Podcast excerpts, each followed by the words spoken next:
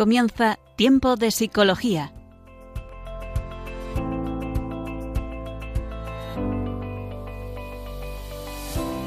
Nos acompaña a lo largo de la próxima hora Cristina Velasco.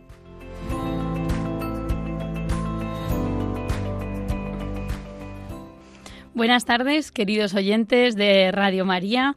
Bienvenidos de nuevo a otro programa de Tiempo de Psicología. estamos en un mes muy especial, el mes de mayo, el mes de la Virgen. Y bueno, de esa manera pues haremos este programa también con un cariño especial.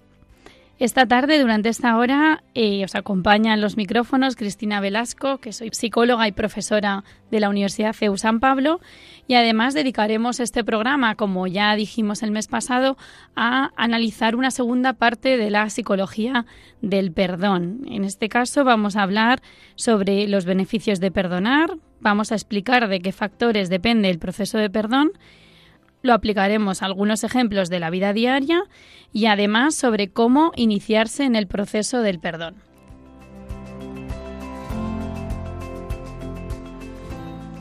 Para todo ello estará conmigo en la entrevista al experto durante todo el programa la psicóloga Isabel González Sosa, que es psicóloga sanitaria y educativa e investigadora en la Universidad Francisco de Vitoria sobre temas del perdón. Además, en la sección La voz de los jóvenes escucharemos los audios de jóvenes que nos ilustran sobre lo que es para ellos perdonar o cuáles son las ofensas que más les costaría perdonar. Con todo ello, comenzamos.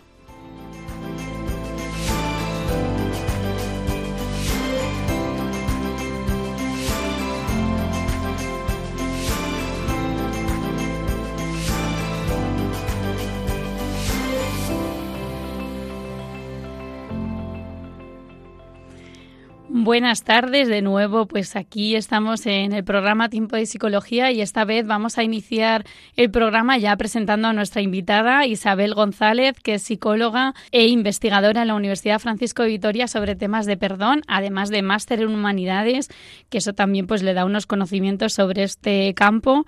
Eh, buenas tardes Isabel. Buenas tardes Cristina. Mil gracias por estar aquí de nuevo porque el otro día pues se nos quedó el programa un poco corto para terminar de concretar algunos aspectos de la psicología del perdón y bueno, pues esta tarde vamos a seguir hablando de ello. Yo encantada de poder seguir aquí hablando de este tema tan apasionante que es la psicología del perdón. Claro, sobre todo tú que lo estás estudiando tanto, ¿no? El otro día mm, nos comentabas pues todo lo que era eh, que, que, cómo había que entender el perdón, ¿no? El, el perdón como liberación, pues eh, como ese, ese soltar esa cuerda cuando hablábamos también en el vídeo, en el testimonio de, de Irene Villa, además el perdón como como ese proceso pues que lleva tiempo y que es doloroso y sobre todo también insistías mucho en que el perdón era una elección libre, ¿no? Que no se podía obligar a nadie a, perdonar. Nadie te puede obligar a perdonar, ni tú tampoco te tienes que sentir obligado a perdonar porque es un deber moral, sino que es parte de que dentro de todas las cosas que tú puedes hacer, decides que quieres perdonar. Estupendo, Isabel. Pues esta tarde vamos a hablar un poquito más y a profundizar sobre algunos aspectos eh, del perdón, pero primero vamos a escuchar juntas, si te parece, la sección de la voz de los jóvenes. Perfecto, Cristina.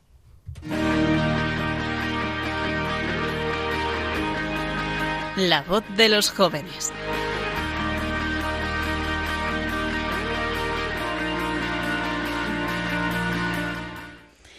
En esta tarde hemos preguntado a varios jóvenes sobre el tema del perdón y, bueno, mm, tres preguntas les hemos lanzado y vamos a escuchar las respuestas que ellos han obtenido, eh, que nos han dicho y con ellas pues vamos a elaborar también esta sección para poder entender un poco qué entiende la gente normal, ¿no? La gente de a pie eh, sobre el perdón. La primera pregunta que les hicimos es ¿qué significa para ti perdonar? Vamos a escucharlo y después comentamos.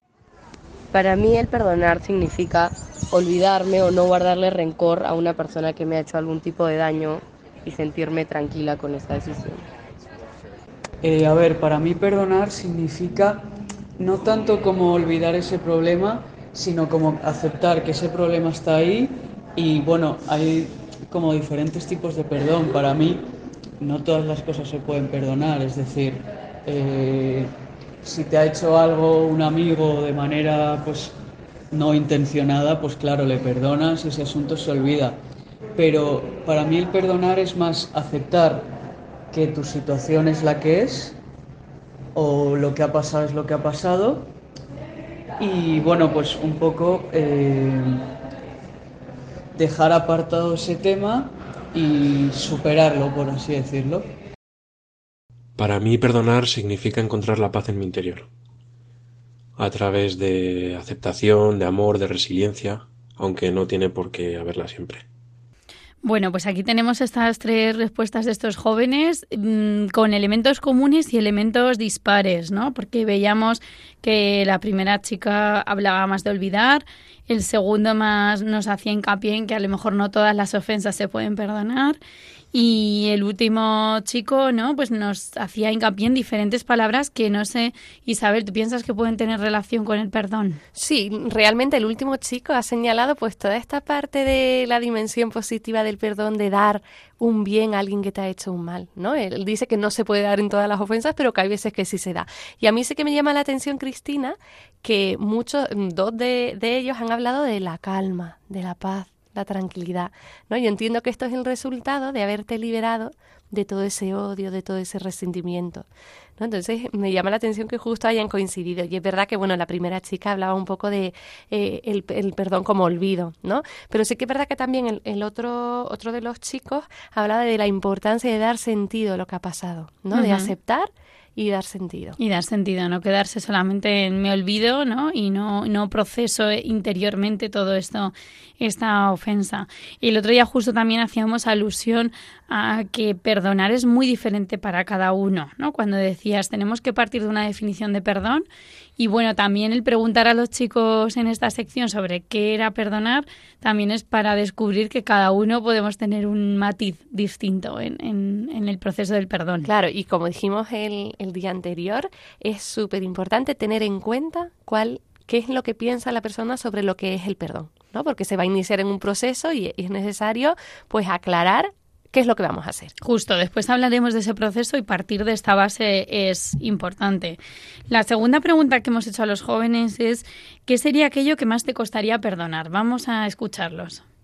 Yo creo que lo que más me costaría perdonar sería algún acto o algo que le haga daño a mi familia, porque siento que eso no es directamente contra mí, sino contra personas que quiero, por lo que me resultaría más difícil olvidarme o no tenerle rencor a esa persona que le hizo algo malo a ellos?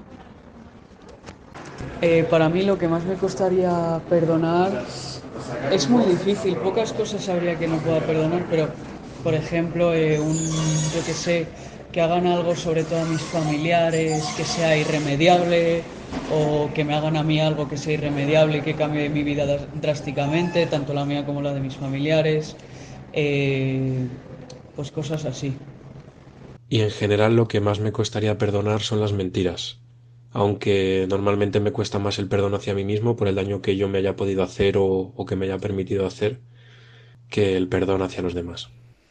Bueno, pues aquí ellos expresan cosas que les costaría perdonar. Es verdad que también yo creo que es difícil ponerse en la situación de tener que perdonar algo que igual no ha sucedido en tu vida, porque igual luego te encuentras con con una fortaleza para poder hacer lo que no esperas, ¿no? Como veíamos en el testimonio de Irene Villa o tantas personas que han perdonado ofensas que nos pueden parecer muy impresionantes. Pero Isabel, ¿qué piensas tú sobre lo que ellos decían que les costaría perdonar? Claro, luego hablaremos más adelante. Eh, uno de ellos señalaba que si ha tenido consecuencias drásticas esto que te han hecho, como lo que ocurrió con Irene Villa, ¿no? Pues que costaría muchísimo perdonar. Eh, eh, esta es una de las variables que, que influyen, que tú puedas perdonar o no, ¿no? El, la gravedad de lo que te han hecho, ¿no? Y también me llama mucho la atención como varios de ellos han señalado que no solamente les costaría perdonar cosas que les hayan ocurrido a ellos, sino a gente que quieren, ¿no? A su familia, porque al final son víctimas, también víctimas indirectas de, de esa ofensa que, que esas personas han, han, vivido. Y nada, también quería señalar, pues que muchos, mm, creo que lo dijeron antes en los audios anteriores, pero se me quedó, eh, que cuando es intencional es más difícil perdonar, ¿no? Cuando ha ah. habido una intención clara de hacer daño a otro, el perdón es más difícil. Exacto, de esos factores vamos a hablar luego, pero, pero es verdad, ¿no? ¿Cuánto cuesta perdonar quizá algo que le hayan hecho no a ti directamente, pero a, un ser querido tuyo? igualmente se necesita un proceso de perdón, estoy pensando, ¿no? Sí, sí, sí. Y otra cosa que yo quería señalar, Cristina, que me parece fundamental, es que que sea difícil no significa que sea imposible, ¿no? Y un poco lo señalabas antes, no sabes con qué mm, fuerza vas a tener en ese momento para perdonar o no perdonar, ¿no? Entonces, en verdad que, que siempre somos libres para actuar de una manera o de otra, ¿no? Entonces, pues somos de alguna manera impredecibles. Qué bueno, Isabel. Y la última pregunta que vamos a escuchar de los jóvenes es ¿con qué asocias el perdón? El perdón lo asocio con tranquilidad, con avance, con resiliencia. Yo asocio el perdón con un sentimiento de tranquilidad, de paz, de no, de no tener problemas con nadie, de no guardar rencor. Y es tanto beneficioso para mí como para la otra persona porque a veces uno comete errores no pensando en las consecuencias, entonces es un sentimiento más de tranquilidad hacia mí. Para mí yo asocio el perdón con superar ese problema, aunque no se pueda superar, por ejemplo, lo que nos has dicho antes de Irene Villa, eh, es superar ese problema, aunque ese problema no lo puedes superar del todo porque te va a acompañar el resto de la vida, pero es superar y poder ser superior a eso. Aceptación, tranquilidad, superación. Bueno, pues parece que son palabras que asocian con el perdón, ¿no? Aunque a veces superar no significa olvidar, significa que bueno, esa, ese dolor te puede acompañar toda tu vida, pero pero aprender a, a, vivir con él como el dolor que puede ser a veces asociado también a una pérdida, ¿verdad Isabel? Sí, Cristina. Muy bien, pues aquí concluimos la sección de los jóvenes y ahora como estamos en el mes de mayo, pues vamos a escuchar un breve audio en el que las personas que, que, están aquí en Radio María nos explican la importancia que tiene pues sostener a la radio con los donativos de las personas. Esta es una radio que se sostiene, pues eso no tiene publicidad, es todo absolutamente pues a través del voluntariado y a través de los donativos generosos de las personas que quieren muchísimo a la Virgen y les animamos pues a que lo escuchen, a que puedan aportar su granito de arena, aunque sea muy pequeño. Hemos tenido hace dos semanas una campaña impresionante impresionante también de eh, aquí en Radio María, la maratón, y aún así, pues nada, si pueden sostener con algo económico y si no, pues con sus oraciones o con su tiempo, bienvenido sea. Vamos a escuchar eh, cómo nos lo explican. No tienen vino, dijo María Jesús al detectar la necesidad en las bodas de Caná. De la misma manera, la Virgen ve hoy dónde falta el vino del Evangelio de su Hijo o dónde no se ha servido todavía. Por ello, en el mes de mayo, Radio María celebra su Mariatón, que es cada año una fiesta de amor en la que Jesús nos pide llenar de agua las tinajas de nuevos proyectos que Él convertirá en vino que a través de las ondas llenará de auténtica alegría los corazones de millones de personas que comprobarán que quien reza no tiene miedo al futuro. Qué privilegio recoger dones para que el Señor pueda hacer milagros. ¿Quieres tú también formar parte en esta fiesta? Colabora.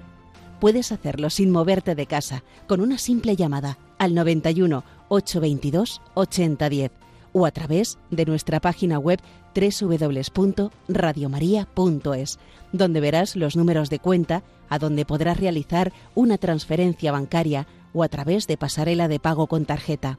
Además, tenemos disponible el método de pago Bizum. Y si quieres que tu donativo desgrabe, no olvides indicar tus datos personales, incluido tu NIF. Recuerda, quien reza no tiene miedo al futuro. Radio María.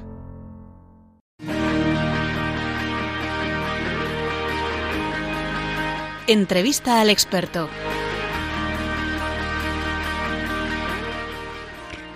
Aquí seguimos en tiempo de psicología. Al habla Cristina Velasco y estamos eh, haciendo este programa del mes de mayo sobre la psicología del perdón, una segunda parte porque ya hicimos un programa anterior dedicado a ello Estamos en esta tarde con la psicóloga e investigadora en el campo del perdón de la Universidad Francisco de Vitoria, Isabel González, y seguimos hablando sobre el perdón, bueno, y profundizando un poquito más eh, sobre cómo llevarlo a cabo, ¿no? Y, bueno, estos audios que hemos escuchado de estos jóvenes, también Isabel, me parece complicado en ciertas ofensas, pues mostrar esa amabilidad hacia esas personas que han podido hacerte un daño.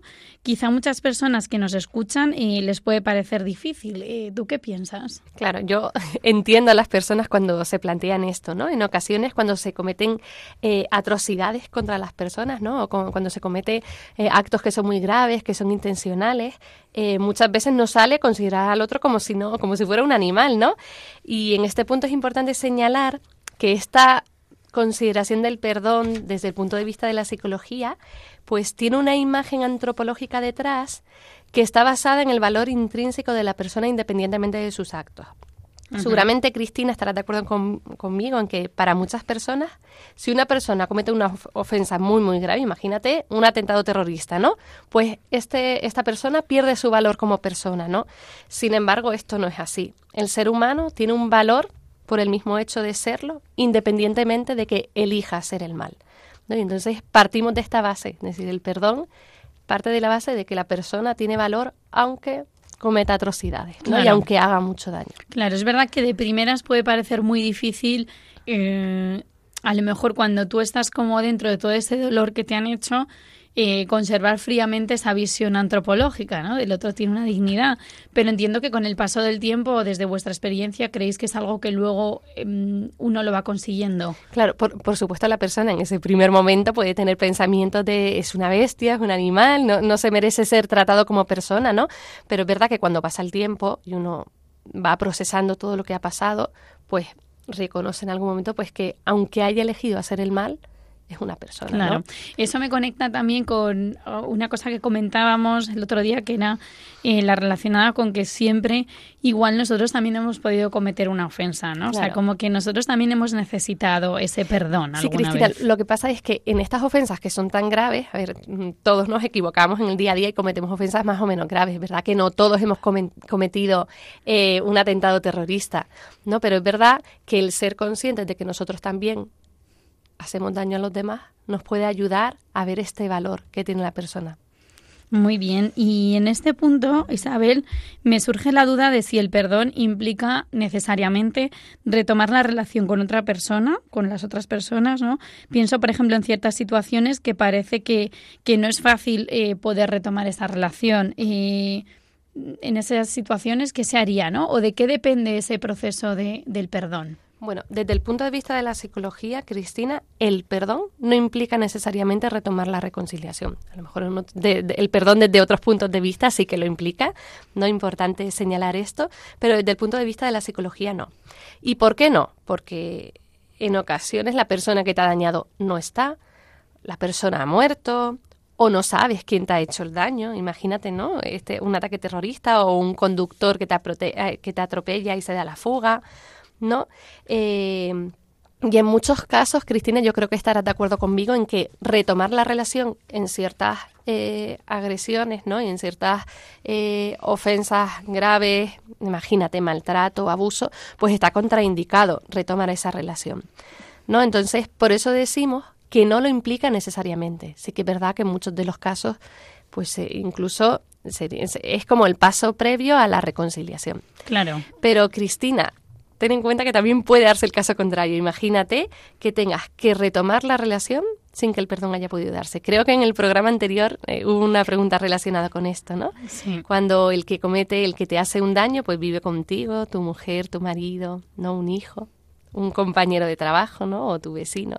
De alguna manera tienes que seguir relacionándote con esa persona, estando presentes todos estos sentimientos de odio, de rencor, ¿no? Estos pensamientos sobre lo que ha pasado que es muy injusto. Entonces, pues mm, es importante, imagínate, en una relación de pareja, pues obviamente el perdón no implica reconciliación, pero en este caso si no se da la reconciliación, claro. esta familia, pues esta pareja no, no puede seguir conviviendo, no, no puede funcionar como pareja. ¿no? O estaría rota, ¿no? claro, en este caso es diríamos que es imprescindible para que la relación de pareja continúe, pues que se dé esta reconciliación.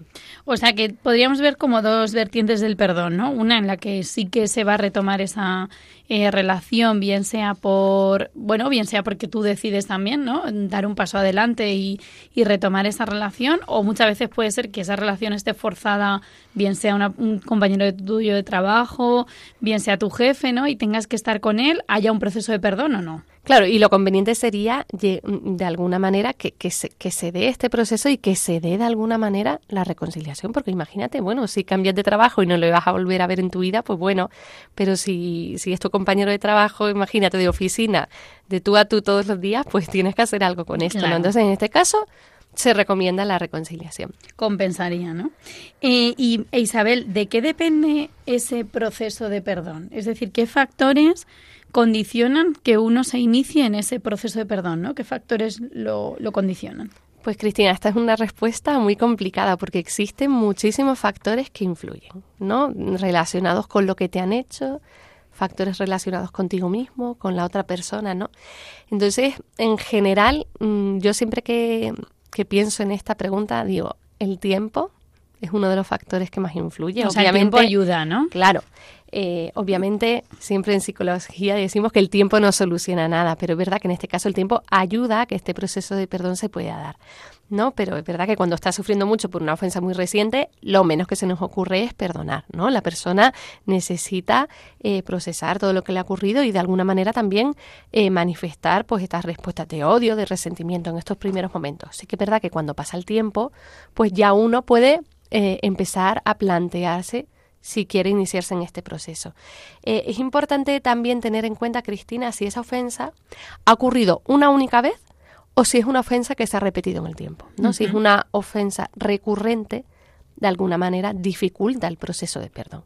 Eh, sí, porque quizá no ves un arrepentimiento tampoco en el otro. No sé si el arrepentimiento del otro puede ser un factor que condiciona el perdón. Sí, sobre todo el arrepentimiento y que el ofensor de alguna manera se disculpe. El otro día veíamos que este proceso, que yo puedo perdonar a otro, aunque él no me pida disculpas, aunque él no reconozca que se ha equivocado, aunque él no se arrepienta. Es independiente, ¿no? Porque yo no podía mm, condicionar mi salud de alguna manera a que el otro reconozca, porque a lo mejor nunca lo llega a hacer. Pero sí que es verdad que si el otro dice, mira, me he equivocado, lo siento, te he hecho daño, eh, y, de alguna manera reconoce todo el daño que te ha, que te ha supuesto ese, ese acto cometido por él, de alguna manera facilita muchísimo. Claro, sería un factor facilitador en ese caso del, del perdón. Sí, y si la persona lo reconoce, se disculpa y encima de alguna manera mm, te trata con, con cariño o, o, ves que intenta de alguna manera compensar el daño que te ha hecho, es mucho más sencillo. Ahí también habría una reparación de ese daño, ¿no? O intentarlo, por lo menos. Claro, sería mucho más fácil. que cuando es, y cuando esto no se da, pues lo dificulta muchísimo. Y otra variable que también influye mucho, Cristina, lo señalábamos al principio en la voz de los jóvenes, la intención si es un acto que es intenso, imagínate, un asesinato que es intenso, es muy difícil. Lo ha dicho un chico, ¿no? Que, que si le hacían daño, pero se había dado cuenta que lo hacían con intención, le costaba mucho más perdonar que si disculpas al otro, en el sentido, perdonas, pero además entiendes que el otro se puede haber equivocado. Imagínate un homicidio imprudente en el que ha sido, pues, por una imprudencia de, de la persona, ¿no? Pues no, no es lo mismo. Luego también eh, depende de la gravedad de la ofensa. No es lo mismo un insulto, ¿no? Que, que, que, maten a alguien que, que tú quieres, ¿no? O, una infidelidad dentro de la relación de pareja. Claro. Son ofensas diferentes. Que tienen diferentes niveles también para poder perdonar. Y luego otra cosa que también influye mucho es el tipo de relación que tú tengas con la persona que te ha hecho daño. No es lo mismo que sea tu pareja, eh, que sea un hermano, que sea un primo, a que sea un conocido del pueblo, por ejemplo. Claro. ¿no? Y, y también no solo qué tipo de relación tengas, qué tipo de parentesco, sino si tú valoras esa relación como buena para ti o no. Si tú la valoras, pues seguramente sea más fácil que quieras iniciarte en este proceso de perdonarle. Y ya por último, Cristina señalaría pues otras dos características de la persona que ayudan a que pueda perdonar. Eh, en un primer momento, pues que la persona sea empática, sea capaz de ponerse en el lugar de la persona que se ha equivocado, ¿no? Y también hay estudios que conectan ¿no? el nivel de religiosidad de la persona y la facilidad para perdonar. Porque es verdad que aquí estamos hablando del perdón de una perspectiva de, de la psicología, pero el perdón se contempla en muchas de las religiones, ¿no? Entonces, pues si eres cristiano, a lo mejor es más fácil que se dé el proceso de perdón. O sea, que podríamos decir que para que haya ese proceso de perdón hay factores que son de índole externa, es decir, son factores relacionados con la ofensa, con el ofensor, con el grado de vínculo y otros que tienen que ver con variables personales. Sí. ¿Se ha visto algún perfil de persona que que perdone en mayor medida o que tienda al perdón, aparte de la empatía? La verdad que los estudios eh, no, no aportan resultados concluyentes con respecto al sexo, ¿vale? Sí, los mujeres, las mujeres, pero hay algunas que dicen que sí, que las mujeres perdonan más que los hombres, pero en general la, la característica de personalidad que más influye en que sea más fácil perdonar es la empatía. La empatía. Muy bien. Bueno, pues vamos ahora a escuchar unos minutos de, de, una canción para, bueno, pues para conectar un poco con este asunto del perdón y es una canción de, de La Oreja de Van Gogh que se llama Perdóname. Escuchamos unos minutos y, y conectamos también pues con esas cosas que nos vayan surgiendo relacionadas pues con el perdón y, y perdonar a otros.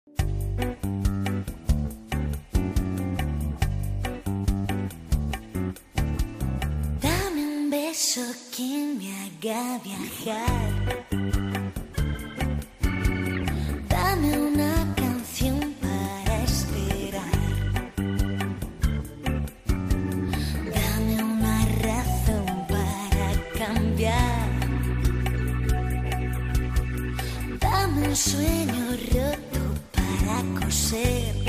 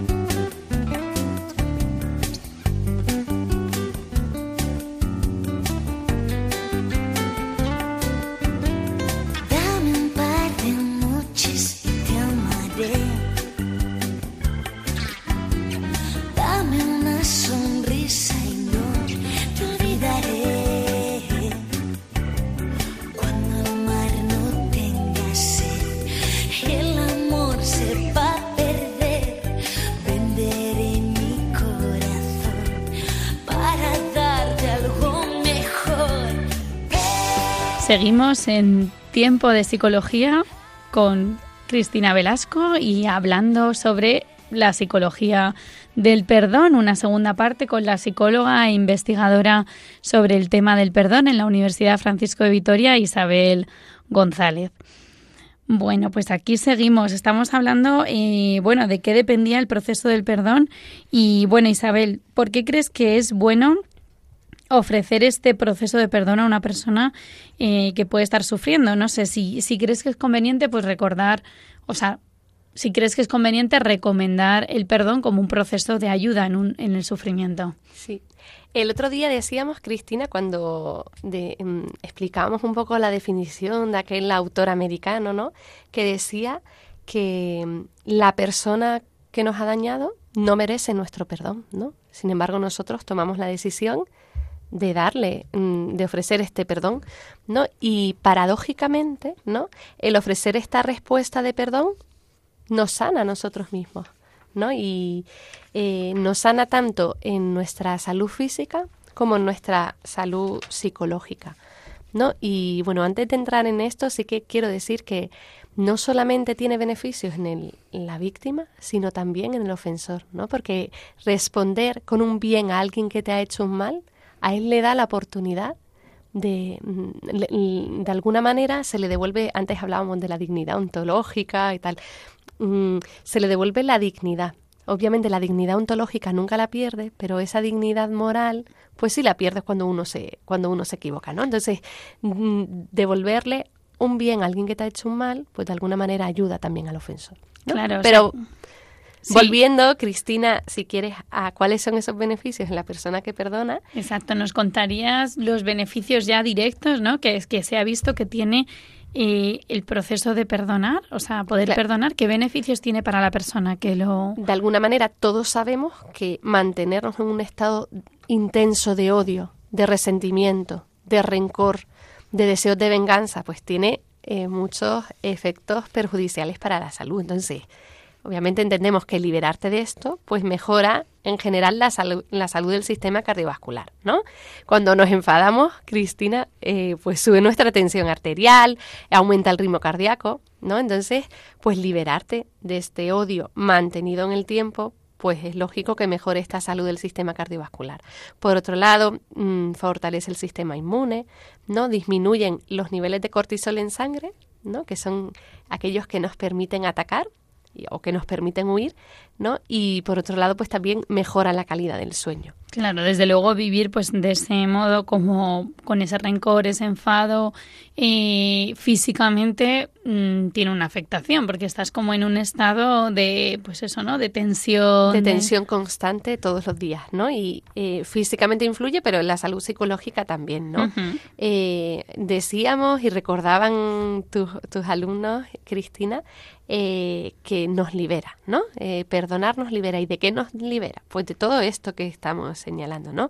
Podríamos decir que nos libera de un desgaste psicológico, porque estar todos los días rumiando sobre algo que, eh, que nos han hecho, que ha sido injusto, que es verdad. Y como decía también otro alumno tuyo, pues que hay veces que son daños que son duraderos, que son cambios, que suponen cambios drásticos en la vida de la persona, ¿no? Eh, Sí, es como que de alguna manera estar conectado al pasado no sería muy sano psicológicamente hablando. Claro. ¿no? Entonces, Es- si te quedas en esa ofensa, ¿no? Te quedas en ese, bueno, más en lo que pues no tengo esto debido a aquel daño o debido a aquel atentado o debido a aquel atropello, te impide avanzar. Sí, y que cuando nivel- recordamos algo que nos ha ocurrido, lo que decíamos el otro día, volvemos a codificarlo en nuestra memoria y de alguna manera todo nuestro sistema se, pre- mm, se pre- lo vive como si realmente estuviera ocurriendo, ¿no? Nuestras emociones, nuestros Claro. pensamientos. Entonces nuestras esto al final tiene un desgaste que se manifiesta tanto a nivel físico como, como a nivel psicológico. Eh, sin embargo, no solamente nos liberamos de todas estas emociones negativas, de estos pensamientos o de estas ¿no? acciones que incluso podemos tener de, vengarnos del otro, por otro lado, se aumentan los niveles de autoestima. Y tú, mm, yo me imagino, ¿no? Grandes ofensas pueden llevarte a perder la esperanza de la vida, ¿no? Entonces se ha visto que, que intervenciones en perdón pues mejoran no solamente la autoestima, sino estos eh, niveles de esperanza, ¿no? Podríamos decir que el perdón es una puerta a la esperanza. Yo me he encontrado también con, con algún paciente, ¿no? Alguna persona que es verdad, ¿no? Que debido a lo mejor a un maltrato psicológico o maltrato físico en la infancia o un o una sensación de que a lo mejor sus padres pues no le han tratado todo lo bien que debiera, ahora tienen una baja autoestima, ¿no? Claro. Entonces quizá iniciarse en un proceso de perdón, de, de perdón de, de eso que ellos han recibido de pequeño y que les han hecho sentirse tan inferior, tan pequeño, tan... Claro, ti- tiene un efecto de recuperar el valor que tú tienes como persona, ¿no? Sobre todo con esos, eh, con ese tipo de, de actos, Cristina, que, que habla de abuso, de maltrato. Muchas veces la víctima se siente incluso hasta culpable de lo que ha ocurrido, ¿no? Y tiene como mucho, mm, mucho daño en, en el autoconcepto, en la visión que tienen de sí mismos, ¿no? Entonces este proceso, pues también ayudaría muchísimo. Ahí entra también lo que decía uno de los jóvenes, que era el tema de perdonarse a uno mismo. Porque también a lo mejor entra el beneficio psicológico de perdonar a los demás, pero también cuando te perdonas a ti mismo entiendo que la autoestima también aumenta. Claro. Claro, cuando eh, mm, el perdón puede darse en, en distintos ámbitos, ¿no? Puedes perdonar a alguien que te ha hecho daño, pero es que en ocasiones eres tú el que ha cometido una ofensa y, y el, el, el resentimiento no lo tienes contra otro, lo tienes contra ti mismo. Pero ¿cómo pude haber hecho esto? ¿Cómo pude equivocarme? ¿Por qué no lo vi? ¿Por qué no iba más, mm, más tranquila? ¿Por qué no? Y pueden ser recriminaciones a uno mismo que incluso puede ser hasta mucho más intenso que a lo mejor el odio que puedes sentir hacia otro, ¿no? Y te estás tirando piedras todo el día, ¿no? Claro, A ti mismo. entonces en este caso es muy liberador el perdón a uno mismo. Muy, muy difícil también en algunos casos, pero posible, ¿no? Y Isabel, ¿hay beneficios del perdón en las relaciones con los demás?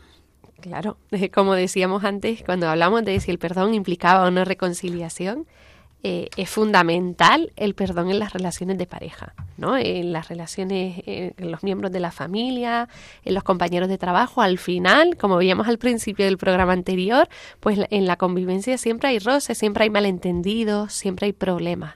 Y entonces, muchas veces, Cristina, eh, ocurre una ofensa, ¿no? En, en el día a día con los demás, ¿no? Y, y tú te enfadas, pero luego te mantienes en ese odio y al final hay un resentimiento, pero a lo mejor has olvidado hasta por cuál fue la ofensa, ¿no? Y, y tú sigues enfadada con esa persona porque mm, de alguna manera no se ha dado este proceso de, de perdón, ¿no? Qué Entonces, importante, que- ¿no? O sea, como tener esas en nuestras relaciones, tener presente el proceso de perdón, porque a lo mejor nos ayuda a resolver igual conflictos que, aunque sean pequeños, a veces se cronifican mucho en la familia, en la Es pareja. de, de- de alguna manera eh, tener en cuenta que todos somos personas y como somos personas y somos personas libres, podemos elegir hacer el bien o hacer, o hacer el mal. Y también tenemos la experiencia de que muchas veces queriendo hacer las cosas bien, no salen las cosas mal. Nos equivocamos. ¿No? Claro, entonces el, el saber que todos estamos hechos de la misma mm, ¿Pasta? Sí. Eh, Todos somos ayuda, iguales. claro, nos ayuda a, a comprendernos y de alguna manera a poder ofrecer este proceso de perdón. Muy bien. Eh, Isabel, estamos hablando de ese proceso de perdón, pero ¿y ¿cómo podríamos em, eh, explicar a nuestros oyentes cómo se puede iniciar una persona en este proceso del perdón? Bueno, pues hay distintas terapias que se ofrecen. Eh, en concreto te voy a hablar de una terapia que mm, se produce en, la, en, psicología, en, en terapia clínica, ¿vale? Porque hay otras terapias que ocurren en otros contextos más educativos, más de prevención. Pero esto ocurre cuando una persona trae un problema a terapia y obviamente el perdón no se ofrece ante cualquier... eh, problema que traiga la persona, sino cuando se observa que ha ocurrido algo y que eh, este resentimiento pues de alguna manera machaca en el día a día, ¿no? Y se ve que ofrecer el perdón pues puede ser bueno para la persona, ¿no? Entonces, eh, puede ser complementaria o no a otras técnicas que En utilicemos, este, ¿no? en este sentido, Isabel, el iniciarse en ese proceso de perdón, entiendo que es algo que no debe sugerir el, el terapeuta, sino como la persona, o cómo sería un poco ese primer paso, ¿no? O sea, uno mismo el que dice, oye, yo quiero perdonar. Pues, pues depende, depende de mm, si la persona conoce que esto existe, pues a lo mejor lo puede demandar. Pero yo creo que en muchos casos es el propio psicólogo el que lo ofrece, ¿no? Pues mira, dentro de todo esto que has hecho también existe eh, el perdonar, ¿no? Entonces, de primera seguramente la persona diría, no, no, no, esto eh, yo no quiero perdonar, ¿no? Porque claro, eh, pues te salen todas las, las visiones del perdón del sentido común, de todo lo que hablamos el otro día, bueno, yo no, de, yo no voy a olvidar nunca, ¿no? Lo que me ha hecho está mal. Bueno, entonces, eh, realmente este autor lo que propone son como 20 pasos, ¿vale? No vamos a hablar de todos, eh, voy a hablar en general. Están agrupados como en cuatro fases y en cada uno de ellos pues se consigue algo distinto, ¿no? En la ¿Te acuerdas el otro día, Cristina, que decíamos que lo primero era reconocer que mm, el daño que te había hecho la otra persona, ¿no? Entonces hay que empezar el proceso por ahí. Si la persona no es consciente de lo mal que está, no, no se puede iniciar en el proceso de perdón, ¿no? Entonces, em, para ello, este psicólogo plantea eh, un análisis de siete niveles de dolor, ¿no? Entonces, parte de la rabia, la vergüenza, la energía emocional agotada, ¿no? Me parece esto fundamental porque muchas veces este odio, este resentimiento, las fantasías y las acciones de venganza suponen un desgaste emocional que, pues, que al final eh, influye muchísimo en el día a día, ¿no? O sea, que en esta primera fase del proceso es como ser consciente de que dentro de mí están todas esas emociones, esos pensamientos, eh, y reconocerlo, ¿no? Al menos decir, oye, esto a mí me ha hecho daño y yo tengo un cierto rencor, odio o, bueno, o estoy enfadado con esta persona. Sería el Claro. primer paso, ¿no? Sí, sí, porque muchas veces negamos, o bueno, no estoy tan mal, o no quiero experimentar otra vez. No, no me hables de eso, porque si me hablas de eso voy a volver a sentirme mal y yo más o menos, pues dejándolo ahí a un lado, pues puedo, puedo seguir con mi día a día. No, necesitamos pues ser conscientes de lo que ha pasado. ¿no? Y de, de- sobre todo de eh, la repercusión emocional que ese hecho ha tenido en, en la persona, ¿no? Y la segunda parte del proceso sería pues darse cuenta de que muchas cosas que hemos hecho, ¿no? De otras estrategias anteriores, pues hemos evitado, hemos intentado vengarnos, eh, pues a- mm, empezar a considerar que pues que todo esto no nos ha servido y que podríamos aventurarnos en este proceso del perdón pues que el terapeuta en este momento nos propone, ¿no? Y entonces aquí viene lo que decíamos al principio, aquí es donde tenemos que decir, vale, ¿tú quieres iniciarte en este proceso? Vamos a ver qué es, ¿no? Y entonces siempre cuando enseñamos algo lo fundamental es partir. A ver, Cristina, ¿qué es lo que piensas tú sobre lo que es el perdón? Imagínate que estuviéramos en una sesión. Entonces tú me dices, pues para mí perdonar, imagínate, el tópico, para mí perdonar, eh, yo perdono pero no voy a olvidar nunca, ¿no? Y entonces Claro. yo eh, eh, centraría pues a hablar con la, con, con la paciente en ese caso y, y le diríamos qué es perdón y qué no es perdón, ¿no? O sea, como que de alguna manera en ese proceso ya se va aterrizando sobre el concepto que uno mismo puede tener de perdón Claro. y de ahí empezar a, a- a trabajarlo, ¿no? Claro, y, y es importante también que, que, la, que sea que la persona mm, tome la decisión de una manera libre, que no se vea forzada ni por nadie ni por el terapeuta, porque si no está preparada y se inicia en este proceso, pues en vez de conseguir los beneficios de los que hablábamos antes, pues puede ser eh, contraproducente, ¿no?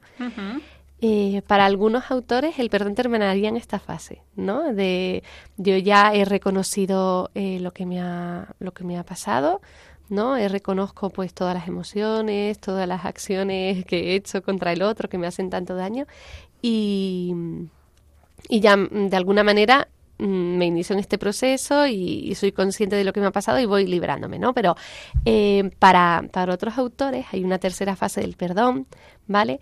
Que mm, eh, la persona elige experimentar completamente su dolor e ir abandonando poco a poco en estas sesiones, recuerda que eran como 20 pasos, ¿vale? Eh, mm, abandonando la rabia y el resentimiento, ¿vale?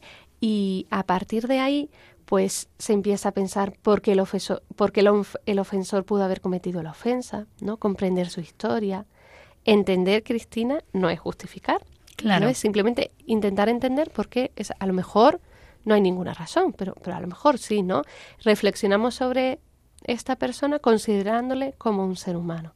¿no? Y el objetivo de esta fase es como conseguir un cierto nivel de empatía y de compasión.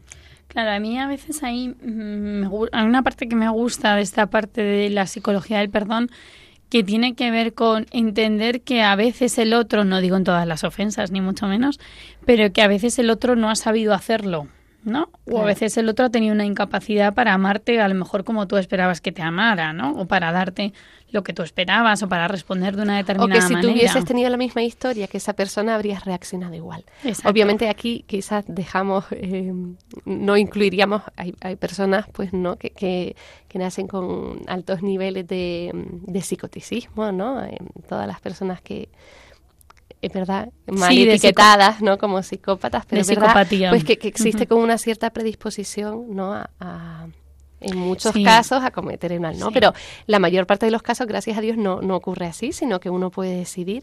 Y es verdad que, que si pensamos, eh, si hubiéramos tenido la misma historia que esta persona, a lo mejor nosotros habríamos actuado igual, ¿no? Y lo que decíamos antes, pues, igualmente podemos pensar si nosotros hemos cometido en otros momentos una ofensa similar.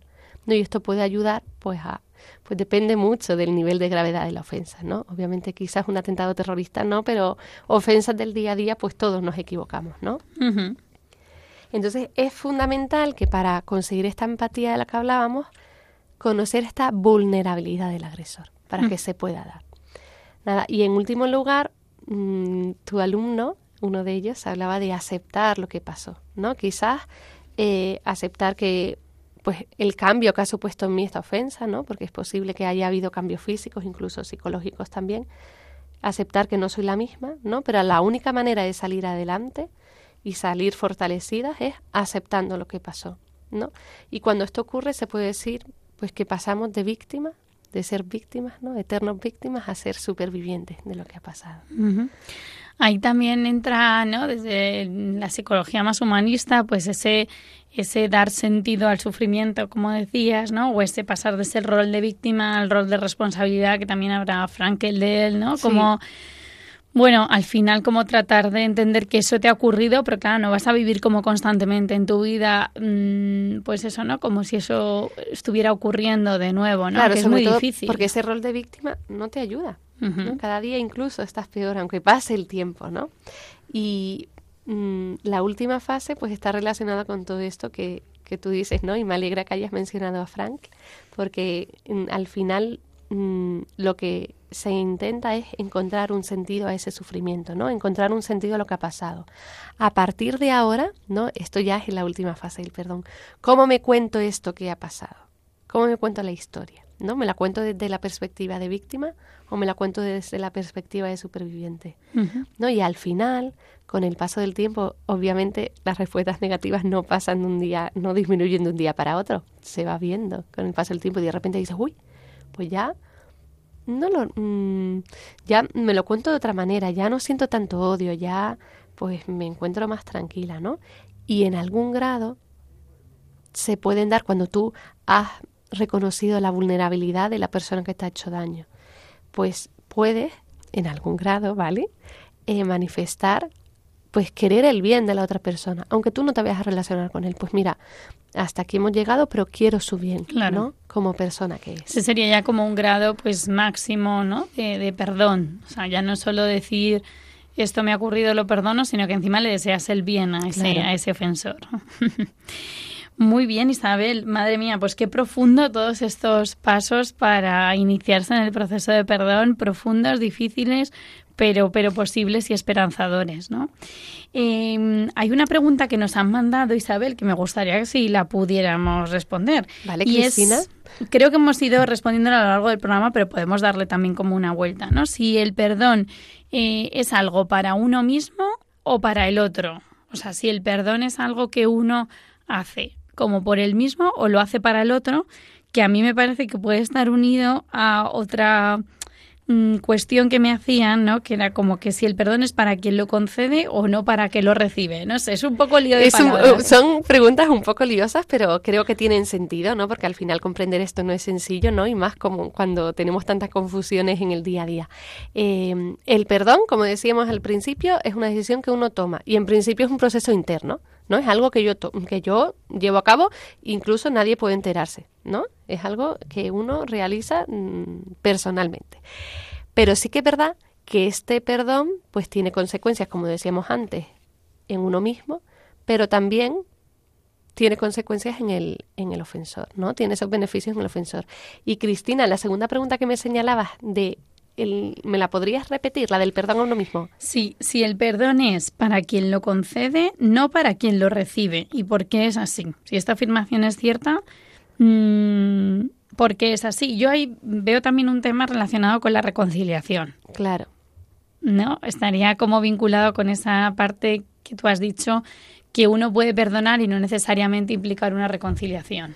Claro, obviamente, si ya te reconcilias con el otro y retomas la relación, es un bien, es un bien para el otro y es un bien para ti. Muy bien, Isabel. Y a mí también me gustaría mm, que habláramos un poco ¿no? de, del perdón también como, como don de Dios o como regalo. O sea, yo creo que hay situaciones que, en las que humanamente vemos un poco difícil poder perdonar. Eh, en el Evangelio, además, se nos habla un montón de veces del de, el tema del perdón. ¿Crees que a veces es un don de Dios o puede ser un regalo el tener esa capacidad para perdonar al otro perdonarte a ti mismo si has hecho una ofensa también muy grave, ¿no? Claro, eh, en este programa hemos abordado este proceso de perdón desde una perspectiva de la psicología científica y por supuesto que mm, es como para cualquier persona independientemente de su religión. Pero ya desde mi punto de vista yo creo que hay ofensas que son tan tan graves o la persona está tan vulnerable que si no es por un don de Dios, quizás no es posible humanamente perdonarla. ¿No? Eh, ahí sí, a mí se me ocurre, ¿no? Que yo creo que como cristianos es verdad que el sentido o lo que nos han enseñado con el tema del perdón, pues también está muy asociado al sacramento de la confesión, a la reconciliación, ¿no? A esos pasos que se tienen que dar para mm, realmente pues arrepentirte, ¿no? Y, pedir perdón a Dios. No sé si en ese sentido lo ves alguna similitud con el proceso eh, que a nivel psicológico se plantea, que no tiene nada que ver con el cristianismo. A mí un poco lo que me ayuda es el sentirte, el sentirte tú perdonada por Dios hace que tú también puedas perdonar a los demás. Bueno, ¿cómo es posible que a ti te hayan perdonado y tú no seas capaz de perdonar a otro otra ofensa que es posible que tú también hayas cometido? Quizá eso puede ser una fortaleza para los cristianos, ¿no? Claro, por eso decíamos que eh, la religiosidad, en concreto en este caso el ser cristiano, pues facilita que se dé el proceso este de perdón que proponemos desde, desde la terapia. Muy bien, Isabel. Pues para terminar, pues te quiero dar las gracias. No sé si nos quieres hacer como un breve resumen, una síntesis, algo eh, para cerrar este segundo programa sobre la psicología del perdón, que se quede con nosotros. Yo simplemente quería pues que sepamos que esta opción existe y que, que, es muy liberadora y que ayuda, ¿no? Cuando alguien nos ha tratado tan mal y sufrimos tanto, pero también tener la paz de que eh, es posible que hoy podamos perdonar y mañana no, ¿no? O que no estamos obligados en ningún momento a perdonar. Y eso también nos da la tranquilidad de no, vernos eh, con la imposición de tener que perdonar a, a otros, ¿no? Que al final mm, no estamos actuando inmoralmente si no concedemos el perdón. Claro, efectivamente. Muy bien, Isabel, pues nada, reitero, reitero mi agradecimiento por estar aquí con nosotros en esta tarde. Me despido de Isabel González Sosa, que es psicóloga e investigadora en el campo del perdón en la Universidad Francisco de Vitoria. Millones de gracias. por Un placer, Cristina. Por estos dos programas y, y bueno, pues nada, si tienen cualquier duda, pues seguimos también en contacto. Hasta la próxima.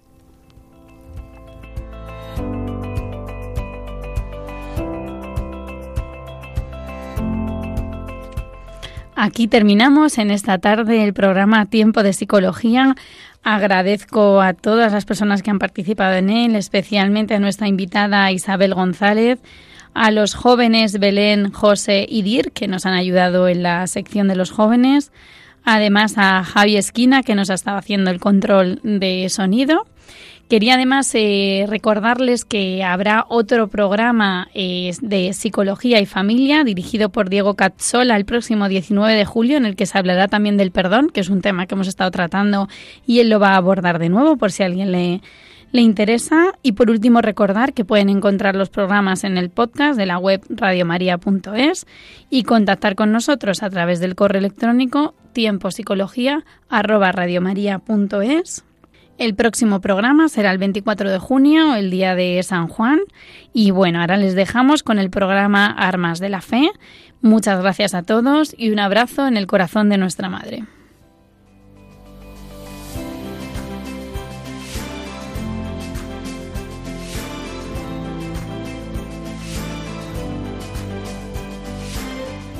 Así concluye Tiempo de Psicología, un programa dirigido por Cristina Velasco.